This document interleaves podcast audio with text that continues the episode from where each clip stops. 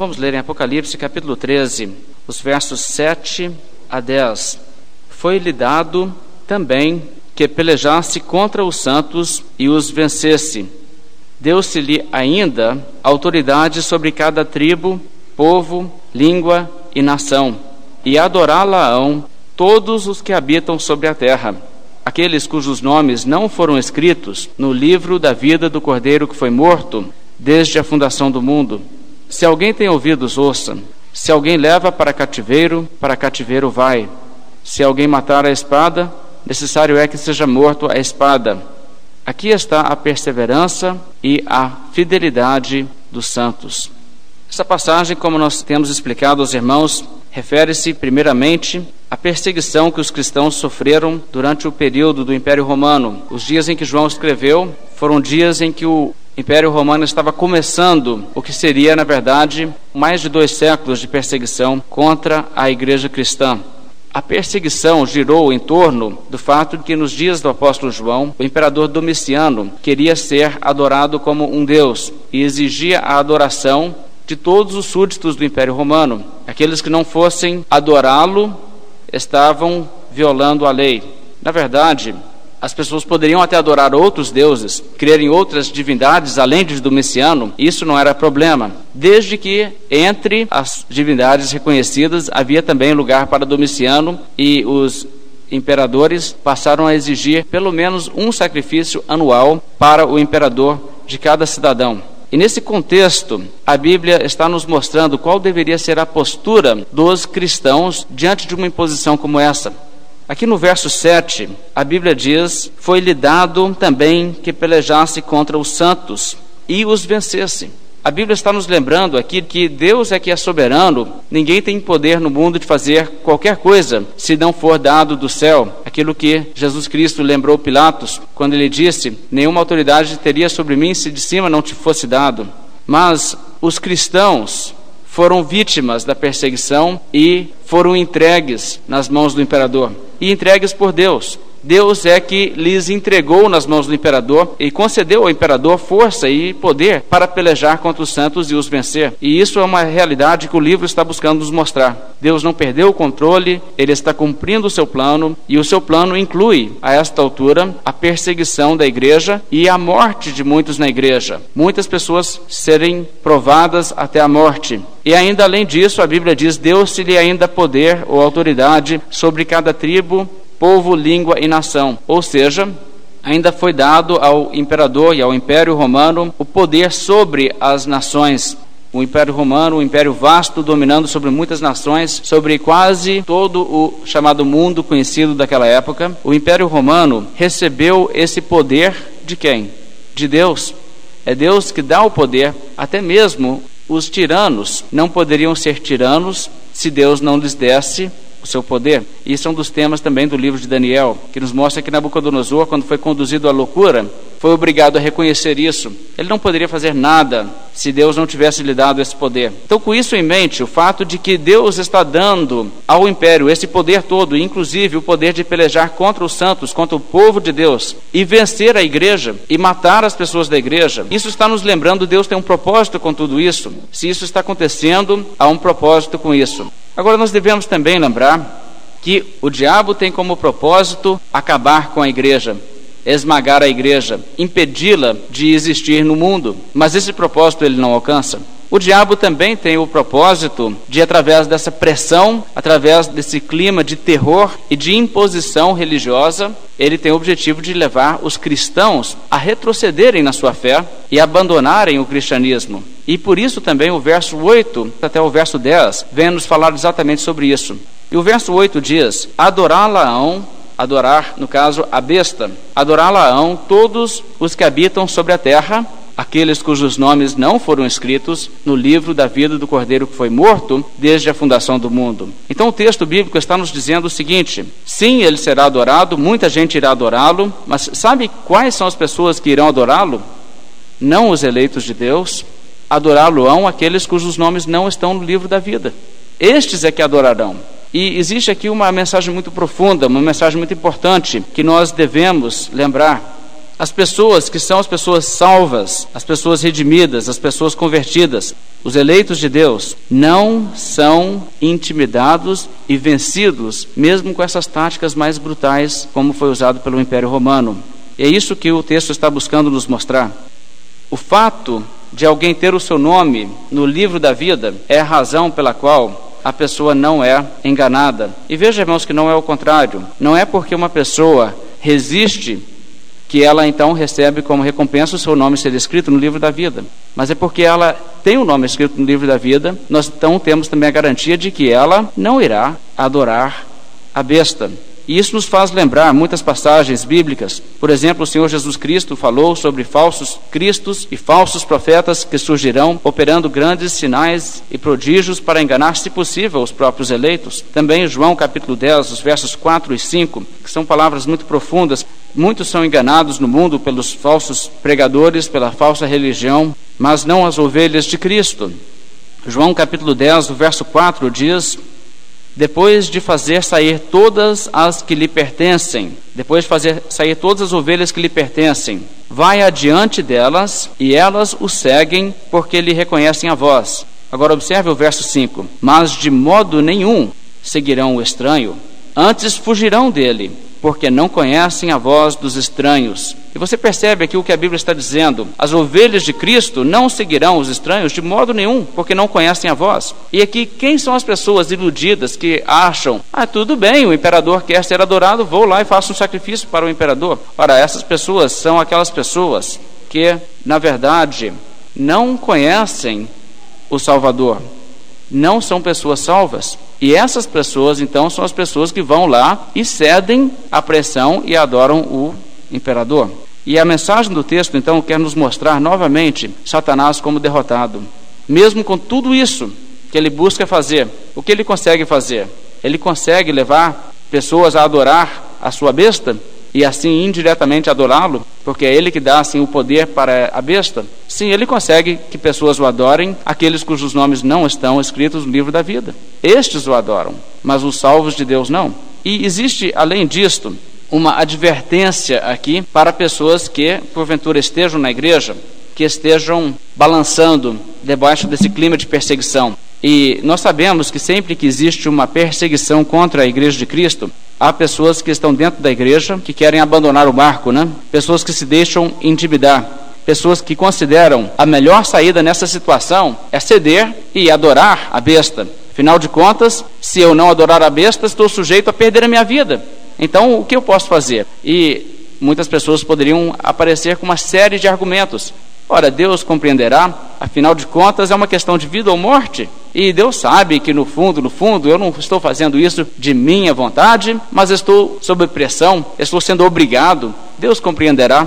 Bem, pessoas podem aparecer com muitas maneiras de racionalizar uma situação como estas, mas aqui há uma mensagem, há um recado para pessoas que estão aqui agora vacilando. E o recado é o seguinte: as pessoas que se dobram diante da besta, as pessoas que cedem, as pessoas que adoram a besta, essas pessoas não verão a vida eterna. Essas pessoas não terão desculpa diante de Deus. E a pessoa que vai e adora a besta está revelando quem ela é.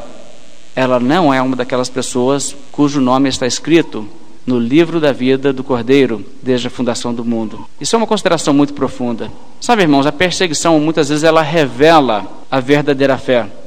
E eu gostaria que os irmãos olhassem comigo em Mateus capítulo 13. Vamos olhar a parábola tão conhecida, parábola do semeador, porque essa parábola, irmãos, nos traz uma lembrança muito clara dessa verdade.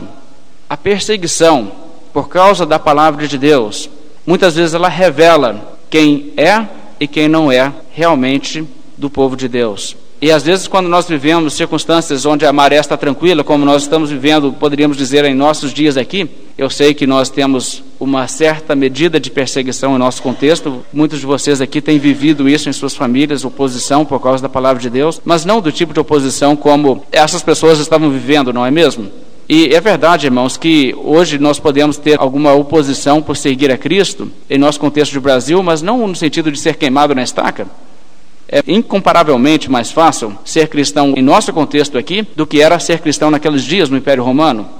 Mas Mateus capítulo 13, a partir do verso 3, nos conta a parábola do semeador. Eu gostaria que os irmãos lessem comigo e aplicassem ao que nós estamos vendo em Apocalipse. Veja o que diz, capítulo 13, o verso 3.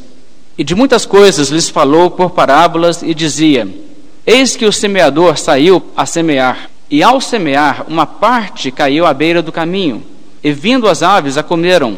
Outra parte caiu em solo rochoso, onde a terra era pouca, e logo nasceu, visto não ser profunda a terra. Saindo, porém, o sol a queimou, e porque não tinha raiz, secou-se. Outra caiu entre os espinhos, e os espinhos cresceram e a sufocaram. Outra, enfim, caiu em boa terra e deu fruto, a cem, a sessenta e a trinta por um. Agora veja o verso 18, a explicação da parábola. Atendei vós, pois, a parábola do semeador. A todos os que ouvem a palavra do reino e não a compreendem, vem o maligno e arrebata o que lhes foi semeado no coração. Este é o que foi semeado à beira do caminho. O que foi semeado em solo rochoso, esse é o que ouve a palavra e recebe logo com alegria, mas não tem raiz em si mesmo, sendo antes de pouca duração e enxergando-lhe a angústia ou a perseguição por causa da palavra, logo se escandaliza. O que foi semeado entre os espinhos é o que ouve a palavra, porém, os cuidados do mundo e a fascinação das riquezas sufocam a palavra e fica infrutífera. Mas o que foi semeado em boa terra é o que ouve a palavra e a compreende. Este frutifica e produz a cem, a sessenta e a trinta por um. Aqui você vê uma comparação de quatro tipos de solo. O primeiro solo, aquele à beira do caminho, o trilho onde as pessoas andavam, fica tão compactado pelo caminhar as pessoas ali naquele espaço, que na verdade a semente não penetra aquele chão, a semente fica na superfície. Não existe possibilidade daquela semente jamais produzir alguma vida. Logo os corvos vêm e comem. E Jesus diz que isso representa pessoas que dizem não, eu não quero saber. Não aceito. Essas pessoas que resistem assim ao Evangelho, o diabo logo aproveita-se para tirar do coração, para tirar de suas mentes aquela palavra que buscava penetrar seu coração. E, em segundo lugar, nós temos aquele que está no solo rochoso. E esse é o mais pertinente ao nosso estudo dessa noite, porque este é aquele que diz sim, eu aceito, e logo diz eu abro o meu coração para essa mensagem. Mas a Bíblia destaca em duas passagens que ele não tem raiz. Veja o verso 6: Saindo, porém, o sol a queimou porque não tinha raiz e secou-se. E veja mais embaixo, no verso 21, mas não tem raiz em si mesmo é uma planta que está numa região onde há tantas pedras ali por debaixo da terra que a raiz não consegue realmente aprofundar. E por isso também a planta não consegue extrair da terra líquido para suportar o calor do dia. E essa planta está condenada a nunca dar fruto. Ela pode até começar ali a crescer, traz esperança para alguém, mas o que acontece? O sol vai secar aquela planta. É só uma questão de tempo. Quando o sol bater sobre aquela planta, ela irá secar, porque ela não poderá repor a sua umidade. E a Bíblia então nos mostra isso como o tipo de pessoa que faz uma decisão por Cristo, mas não é aquela decisão de convicção profunda que diz: qualquer que seja o preço, eu pago. É aquela pessoa que quer ser um cristão enquanto a maré está a favor, enquanto todos aplaudem. Que bonito, você também quer ser da igreja. Então essa pessoa se encoraja no meio disto, mas ela nunca está disposta a enfrentar a oposição. E se houver esse preço a pagar, ela não tem raiz para isto. O sol não criou o problema dessa planta. Sabe de uma coisa? O sol é necessário para a planta. O problema da planta estava na sua raiz. O sol apenas revela o problema da planta. Essa planta aqui nos mostra um dos tipos de falsa conversão. Aquela conversão de uma pessoa que se entusiasma pelo Evangelho, mas não tem um compromisso tão fundo, tão sólido, ao ponto de estar disposto a pagar o preço de ser um cristão. O que foi que Jesus disse? Se alguém vier após mim e não negar-se a si mesmo, não pode ser meu discípulo. Jesus também disse: Se alguém amar mais a seu pai e a sua mãe do que a mim, não é digno de mim. Não é isso que Jesus disse? A família toda, irmãos, irmãs e filhos e filhas, seja lá o que for. Então Jesus está mostrando com isso que para ser um verdadeiro discípulo, é é necessário que haja um nível de compromisso que resistirá a esse tipo de provação. Ainda existe um terceiro exemplo aqui de tipos de solo nessa parábola, que é o solo onde há espinhos. E o solo onde nós encontramos espinhos são uma representação de uma pessoa que ela diz: Eu quero também ser cristão, mas ela não tira da sua vida aquelas outras coisas que concorrem contra o cristianismo coisas que são mundanas, coisas que são pecaminosas. Jesus cita especificamente a fascinação das riquezas, pessoas que querem tanto ser ricas que fazem qualquer coisa, mesmo que seja trapaça, mesmo que seja coisa desonesta. Jesus diz que há pessoas que querem sim ser salvas, mas elas não tiram o pecado de suas vidas. E essas pessoas também não duram essas pessoas vêm e dizem: Eu quero aceitar a Cristo, mas cultivam também, juntamente com o que seria o seu compromisso com Cristo, uma outra coisa que é incompatível. E essa outra coisa vai acabar vencendo. E essa pessoa não vai durar no seu compromisso, é só uma questão de tempo. E uma coisa que eu quero que os irmãos entendam: nós devemos ser claros sobre isso. A primeira, a segunda e a terceira cena que nós vemos aqui. A cena da beira do caminho, do solo rochoso e da terra onde há espinhos. Os três casos são casos onde o evangelho não teve o seu efeito de levar a pessoa a dar fruto. Não houve salvação nesses casos. Essas pessoas realmente nunca tiveram o solo onde poderia realmente a semente produzir fruto. Essas pessoas eram pessoas que tiveram, em dois casos, uma profissão de fé, mas nunca houve aquele começo certo que seria tirar as pedras, tirar as outras plantas e ser solo adequado para uma planta que crescesse e fosse realmente uma planta que viria a dar fruto. E isso nos leva a sondar um pouco, não é? Porque, como eu disse, é, é, muito fácil hoje para nós aqui seguirmos a Cristo. Nós não temos uma oposição tão severa quanto pessoas em alguns contextos hoje têm, e quantas pessoas referidas aqui no Apocalipse tiveram. E nós temos que parar e pensar: mas o meu compromisso com Jesus é um compromisso sério? Se eu vivesse numa condição onde a minha vida estivesse em risco por Cristo, eu seguiria a Cristo ou eu abandonaria? Eu tenho fé genuína ou eu tenho fé conveniente? Nós não vamos querer que Deus nos ajude a descobrir, trazendo perseguição sobre nossa nação. Não é isso que nós queremos. Mas cabe-nos a realmente investigar onde está o nível do nosso compromisso com Jesus Cristo. Porque, irmãos, se nosso compromisso com Jesus Cristo é um compromisso desde que tudo vai bem, realmente é se questionar se nós chegamos realmente a entender o que é um compromisso real com Ele. O livro de Hebreus nos diz, por exemplo, no capítulo 10, o verso 36, onde ele fala também a pessoas que estão em provação, em circunstâncias de perseguição. Com efeito, tendes necessidade de perseverança, para que, havendo feito a vontade de Deus, alcanceis a promessa. E já no verso 38 ainda se diz assim: Se retroceder, nele não se compraz a minha alma. Veja Hebreus 10, 38. Todavia o meu justo viverá pela fé, e se retroceder, nele não se compraz a minha alma. Nós, porém, não somos dos que retrocedem para a perdição. Somos, entretanto, da fé para a conservação da alma. Nós somos realmente os da fé, os que perseveram, independente de qual seja a pressão que se nos coloque para nos levar a não assumir um compromisso claro com Jesus Cristo. É isso que o livro de Apocalipse está querendo nos levar a questionar. Porque pessoas são levadas a duvidar ou questionar, de não perseverar diante dessas circunstâncias, essas pessoas estão realmente revelando um defeito na natureza da sua fé. Vamos olhar o capítulo 13 de Apocalipse novamente e vamos chegar no verso 10. No verso 10 de Apocalipse 13, há uma questão aqui a nível de manuscritos que eu devo explicar a Bíblia que eu uso, a edição revista e atualizada, ao meu ver, vai pela família de manuscritos errada. E o que acontece a essa altura, há alguns textos da Bíblia, como eu creio que os irmãos entendem, que quando nós buscamos entender o que estava no texto original, mesmo naqueles manuscritos bem antigos, existe uma variação. São pouquíssimos versículos, mas este é um deles.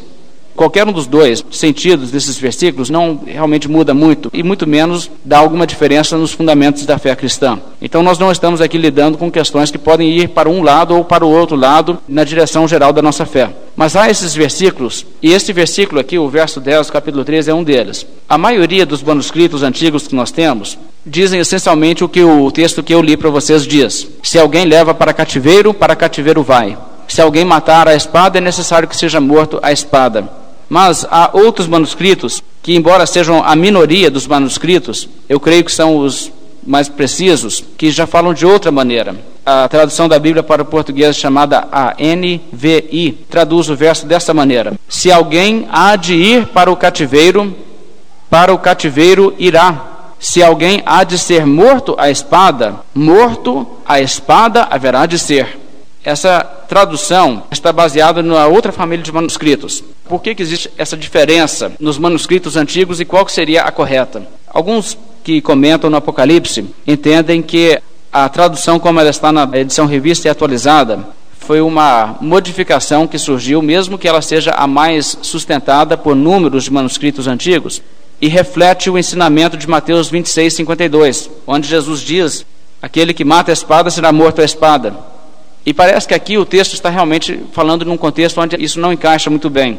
E o sentido correto aqui seria da outra família de manuscritos. E eu estou convencido disso, por isso eu vou explicar dessa maneira o texto, mas deixando aberto né, a questão de que realmente há essa variação de manuscritos. Mas se nós entendemos assim, que o texto original estaria dizendo: se alguém há de ir para o cativeiro, para o cativeiro irá, isso faz sentido perfeito no contexto. Aqueles para quem foi ordenado o cativeiro, para estes o cativeiro será inevitável. E aqueles para quem Deus decretou morte nessas circunstâncias, a morte também será inevitável. Ou seja, se Deus decretou, vai acontecer. Quem tiver que morrer, vai morrer. Quem tiver que ir para o exílio, o cativeiro, vai ter que ir mesmo. Não há saída. E de novo, isso reflete a soberania de Deus sobre as circunstâncias que nós estamos descrevendo aqui. E eu creio que o sentido realmente é esse, porque isso faz todo sentido aqui com o contexto que nós estamos vendo. Deus permite que os santos sejam vencidos. Deus é soberano sobre essa circunstância, mas aí vem e diz: olha, aqueles que têm que ir para o cativeiro irão para o cativeiro, aqueles que têm que morrer à espada vão ter que morrer, é necessário que sejam mortos à espada. Esse é o sentido, eu entendo, correto da passagem.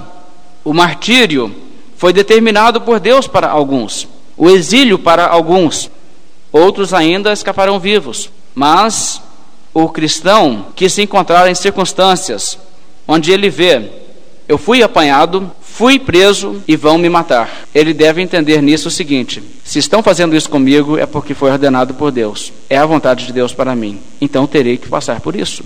Se estão me exilando, me mandando para o cativeiro, me colocando à escravidão, então foi ordenado por Deus. Eu tenho que aceitá-lo.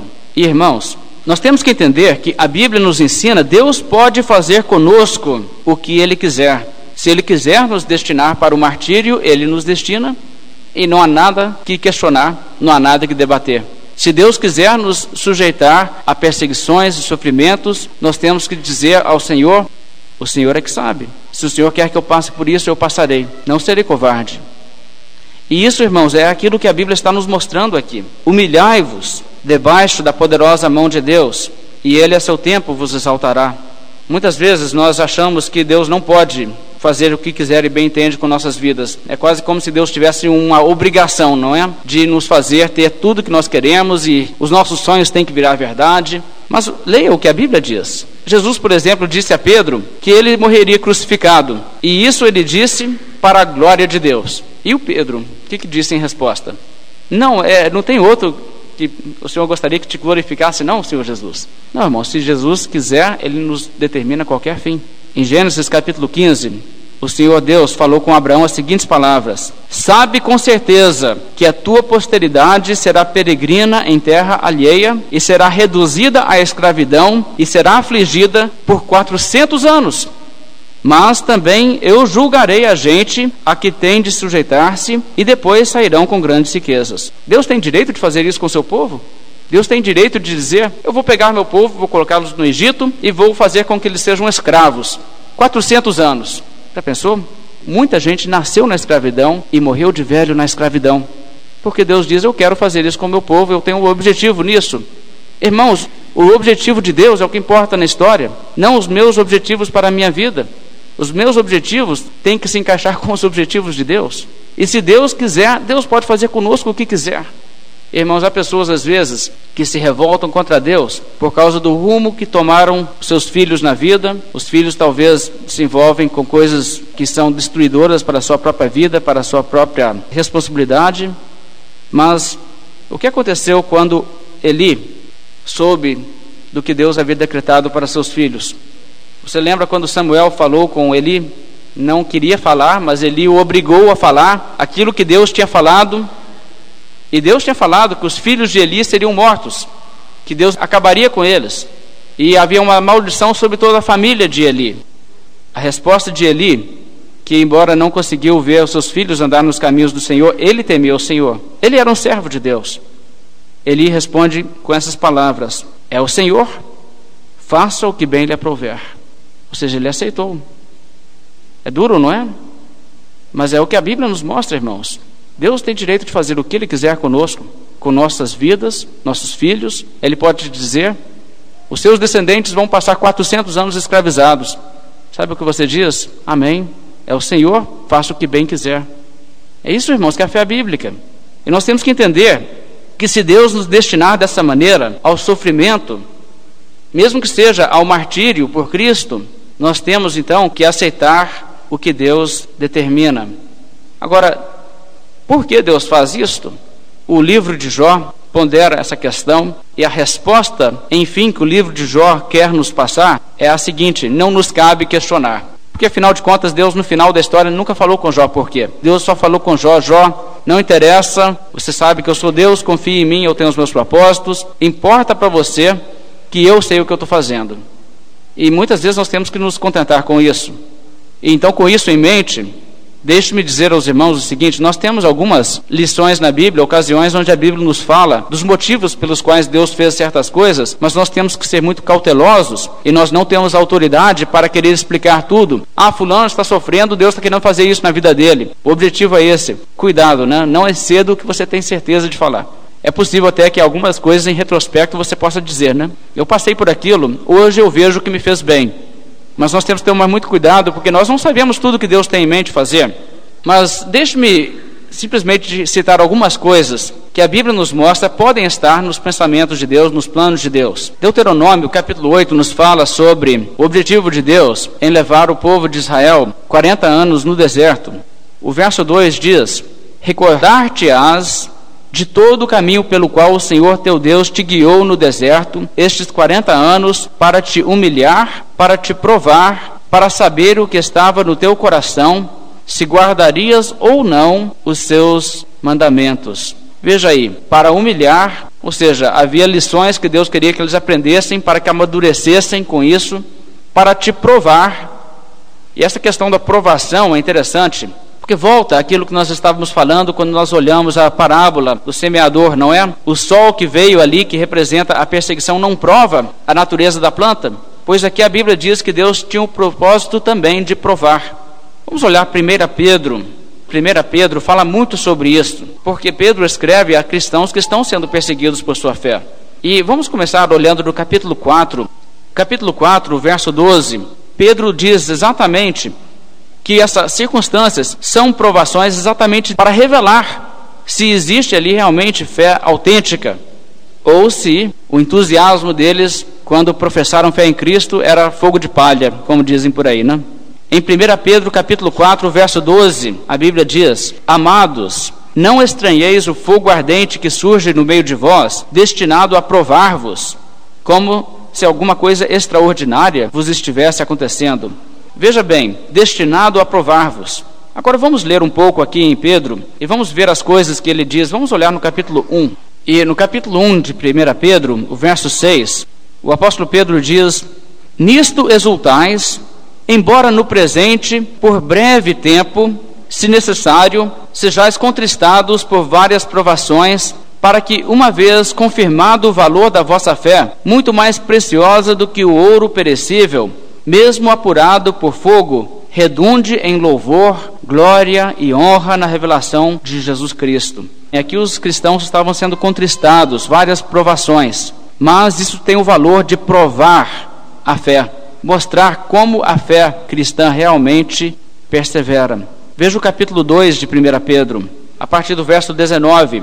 Porque isto é grato que alguém suporte tristezas, sofrendo injustamente por motivo da sua consciência para com Deus. Pois que glória há, se pecando e sendo esbofeteados, por isso o suportais com paciência. Se, entretanto, quando praticais o bem, sois igualmente afligidos e o suportais com paciência, isto é grato a Deus. Porquanto, para isto mesmo fostes chamados, pois que também Cristo sofreu em vosso lugar, deixando-vos exemplo para seguirdes os seus passos. Irmãos, aqui nós encontramos uma palavra muito profunda, essa expressão, isso é grato a Deus. Deus considera isso uma coisa preciosa. Deus honra isso, Deus recompensa isso. Quando Deus vê pessoas que, mesmo sob oposição, mesmo sofrendo por Cristo, perseveram por amor a Cristo. Isso é grato a Deus. Deus reconhece isso. E Deus diz: Isso não vai passar em branco. Eu vou te recompensar. Essa aflição pode ser uma aflição terrível, mas ela é momentânea. Irmãos, o Senhor Jesus Cristo disse, né, Bem-aventurados sois quando por minha causa vos injuriarem e vos perseguirem, e mentindo disserem todo mal contra vós. Regozijai-vos e exultai, porque grande é o vosso galardão nos céus.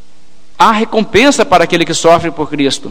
E um dos motivos pelos quais Deus pode muito bem decretar para uma pessoa passar por sofrimentos por Cristo é para que ele depois lhe dê maior recompensa.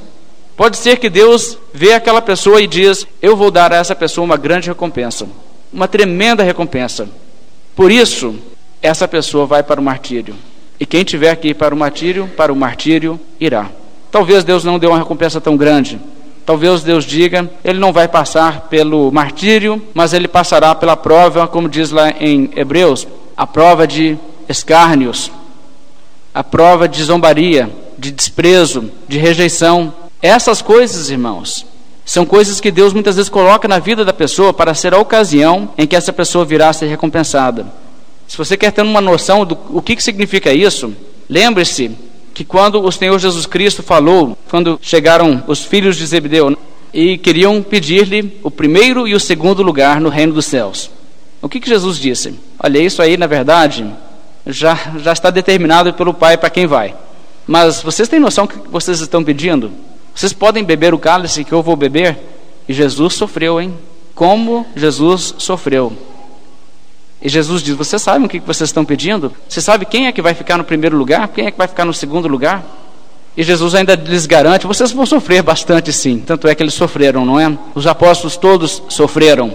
Mas Jesus disse: Agora esse negócio de ficar em primeiro lugar, isso aí já está determinado. Mas irmãos, nós vemos por aí uma coisa: as pessoas mais honradas por Deus no reino do céu serão aquelas pessoas que sofrerão por Cristo, aquelas pessoas que sofrem, as pessoas que suportam grande opressão. Essas pessoas receberão imenso galardão. Então, com essa compreensão, nós podemos entender, irmãos, que é até uma benção a perseguição. E tem gente que lê o livro de Atos e assusta com os discípulos e diz: Mas esses homens eram fanáticos? O sinédrio os pega, os persegue, sofrem açoites, encontram-se com a igreja e se regozijam, porque foram contados dignos de sofrer afrontas pelo nome de Jesus. Mas agora você talvez entenda por quê. Eles sabiam, se nós passamos por isso, isso passa, mas é porque Deus nos honrou de nos dar um galardão superior. Veja também 1 Pedro capítulo 5. No verso 10 há mais uma palavra sobre isso. Na verdade, o tema principal de 1 Pedro gira em torno dessa perseguição que os cristãos estavam passando. Mas aqui, o capítulo 5, verso 10 diz: Ora, o Deus de toda a graça, que em Cristo vos chamou à sua eterna glória, depois de terdes sofrido por um pouco, Ele mesmo vos há de aperfeiçoar, firmar, fortificar e fundamentar.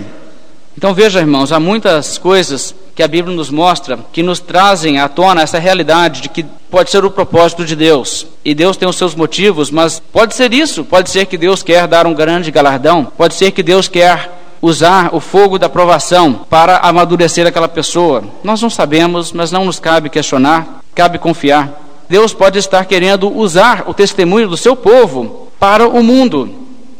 E isso também é importante. Porque veja, Jesus Cristo disse: Por minha causa sereis levados à presença de governadores e de reis, para lhes servir de testemunho, a eles e aos gentios. E pode ser isso também, servir de testemunho. Agora, que testemunho é este? É o testemunho que Cristo vale mais do que tudo. Vale mais do que tudo. Vale a pena sofrer por Cristo. Vale a pena perder a vida por Cristo. Cristo vale mais. Deus quer que esse testemunho seja dado, não só com palavras, mas com sangue. E quantas pessoas se converteram vendo isso? Pessoas eram levadas às arenas, mortos nas arenas das maneiras mais cruéis no período do Império Romano. As multidões iam ao delírio, achavam diversão, mas alguns não. Alguns iam para casa impressionados com aquilo e diziam: Estes cristãos são diferentes. Esses cristãos têm uma coisa que eu não tenho. Eles não têm medo da morte, eles não têm medo da zombaria de todo mundo. Eu vivo minha vida inteira deixando os outros me controlar. Se as pessoas me criticam, zombam de mim, eu não faço as coisas que eu quero fazer. Isso que é gente de verdade. O que, que é que eles têm? E olha, irmãos, o testemunho da história diz: o sangue dos mártires é a semente da igreja. Porque pessoas viam isso e se convertiam. Pessoas iam lá, procuravam os cristãos e diziam: Me fala o que vocês creem, eu quero entender isso aí. E se convertiam. Durante o período da reforma, muitos católicos que tinham aquela mente fechada nem consideravam a mensagem dos reformadores era aquela coisa, eu nasci católico, vou morrer católico. A igreja católica é verdadeira, é a igreja que foi fundada lá por Jesus, eu não saio dela. Aquela mentalidade fechada, né? Mas quando viam um protestante queimar na estaca, sem negar a sua fé, eles diziam: esses protestantes têm alguma coisa que eu não tenho. Tem alguma coisa nessa fé reformada que eu não tenho na minha fé católica. E muita gente se converteu por causa disso. Muita gente reconsiderou se eles eram realmente cristãos. Muita gente olhava aquela situação e concluía: é, os verdadeiros cristãos aqui não são os inquisidores católicos, são os protestantes mesmo, não há dúvida. E isso então serviu de testemunho. E pode ser isso, irmãos, que Deus quer também fazer. Há pessoas que sofreram oposição em sua família, mas que, por não cederem e até mesmo sendo expulsos de casa, em alguns casos, aceitando isso, mas não retrocedendo na sua fé, foi o que levou os pais a reconsiderar e dizer: Mas esse negócio aí tem que ser real. Por que, que o meu filho é tão determinado assim que ele não abre mão disso? Às vezes é o objetivo de Deus usar para testemunho. Outras coisas nós poderíamos também dizer, mas o fundamental, irmãos, é que Deus é soberano sobre nossas vidas e Ele pode fazer conosco o que quiser. E se Ele determinar que nós vamos sofrer, aquele que tiver que ir para o cativeiro irá para o cativeiro. Aquele que for destinado à espada será morto à espada. E devemos aceitar a soberania de Deus sobre o destino de nossas vidas. Agora, antes de concluir lendo o último pedaço do verso 10, deixe-me considerar uma coisa muito importante aqui com os irmãos. Como reconciliar isto aí que nós estamos dizendo, isso que nós estamos vendo na Bíblia, com o que você vê pregado por aí geralmente, esse evangelho falso, esse evangelho da prosperidade, venha a Cristo e você não sofrerá, o que você mais ouve hoje, se você procurar uma mensagem bíblica na televisão ou na rádio, será uma mensagem que está dizendo: se torne um cristão e você não terá que sofrer. E a Bíblia está dizendo: tornar-se um cristão é quase certo uma decisão que levará a maior sofrimento na sua vida. O que nós temos que entender, irmãos, que isso aí é um falso evangelho que as pessoas estão pregando. Estão pregando isso aí porque estão mercadejando a palavra de Deus, fazendo comércio de almas. E essas pessoas podem encher igrejas e encher templos, mas não estão produzindo conversões reais. Estão multiplicando pessoas daquele tipo que, vindo a perseguição ou a angústia, logo se escandalizam. Igrejas desse tipo florescem num clima como o clima que nós temos religioso no Brasil, onde existe uma tolerância religiosa do governo e em grande parte da sociedade, mas essas pessoas não são discípulos de Cristo. Essas pessoas são discípulos da sua própria cobiça, discípulos dos desejos da sua carne. Eu quero isso, eu quero aquilo, eu quero a vitória. E as pessoas estão correndo atrás disso aí. As pessoas não estão correndo atrás do Senhor Jesus Cristo. E essas pessoas não têm o tipo de fé que a Bíblia diz é a fé autêntica cristã.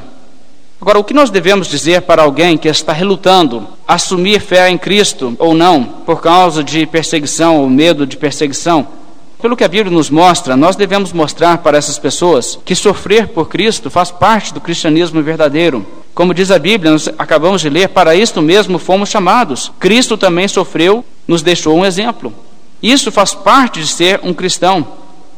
O livro de Hebreus, por exemplo, nos fala de pessoas sofrer sendo encarcerados, sendo açoitados, sofrendo o espólio dos seus bens, mas fazendo isso por ter ciência ou conhecimento de possuir um patrimônio superior e durável. Ou seja, podem tirar tudo de mim aqui, mas não podem tirar a vida eterna. E é isso que a Bíblia nos chama a fazer, irmãos, a ficar fiéis a Cristo. E é isso que o livro de Apocalipse está buscando nos mostrar. A conversão genuína é a conversão que aceita sofrer por Cristo. Não somente aceita seguir a Cristo quando é fácil ou popular. Agora, ao dizer isso, eu também devo dizer que há momentos em que servos de Deus passaram por pressão e relutaram diante da pressão. Pedro negou a Jesus três vezes sob pressão. Ele não teve ali a força, a coragem naquele momento. Mas Pedro não abandonou a Jesus Cristo. Pedro não abandonou a fé. Pedro logo chorou e Pedro não ausentou-se o resto da sua vida da igreja.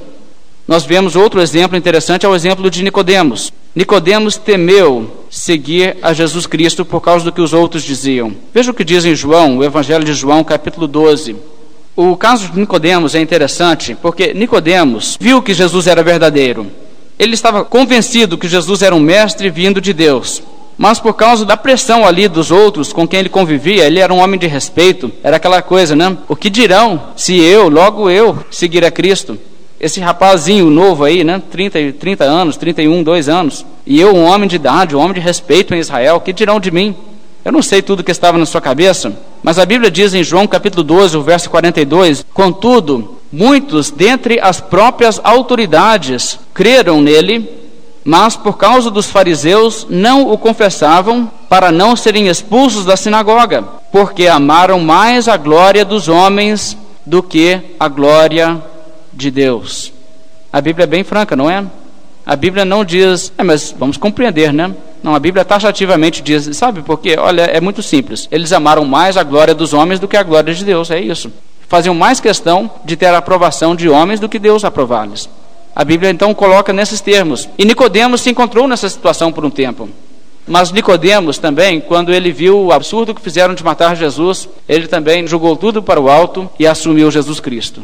Talvez haja uma pessoa nessa circunstância, né? ela está convencida da verdade, ela vai provar ser um discípulo fiel, mas ela ainda não manifestou tudo isso ainda. Mas nós temos que entender, irmãos, que a covardia em seguir a Cristo leva as pessoas à perdição.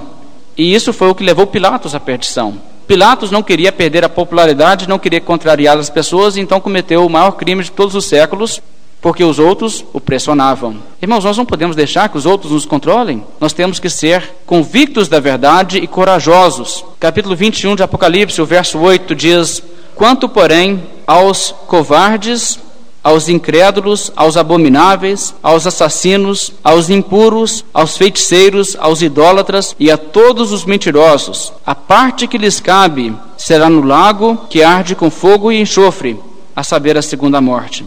Essa palavra covardes nesse texto está falando daqueles que são covardes no sentido de que não seguem a Cristo abertamente, exatamente porque existe essa perseguição. A covardia pode ser o preço de uma alma. E nós, portanto, devemos ser muito claros sobre isso. O verso conclui, o verso 10 no trecho de Apocalipse 13 que estamos lendo, conclui dizendo assim: Aqui está a perseverança e a fidelidade dos santos. Esta linguagem, irmãos, aqui está, é uma linguagem que significa Diante dessa circunstância, o que se precisa é de perseverança. Você pode ver isso no verso 18. Aqui está a sabedoria, ou seja, aqui o que você precisa ter é sabedoria. No verso 10, já que a coisa é assim, se Deus decretar, você vai ter que ir até mesmo para a morte. O que é necessário? O que é necessário é perseverança. É necessário perseverar. Mesmo em face à morte, não negar, porque a Bíblia está dizendo: aqueles que negarem, aqueles que retrocedem, estes não verão a vida eterna. Os covardes, a parte que lhes cabe é o lago de fogo e não a comunhão com Cristo. Essa é a mensagem que Apocalipse estava trazendo para uma igreja perseguida. Que Deus possa aplicar aos nossos corações pelo seu Espírito Santo para a nossa realidade em nossos dias. Vamos nos colocar de pé, fazer uma oração encerrando nossa mensagem dessa noite.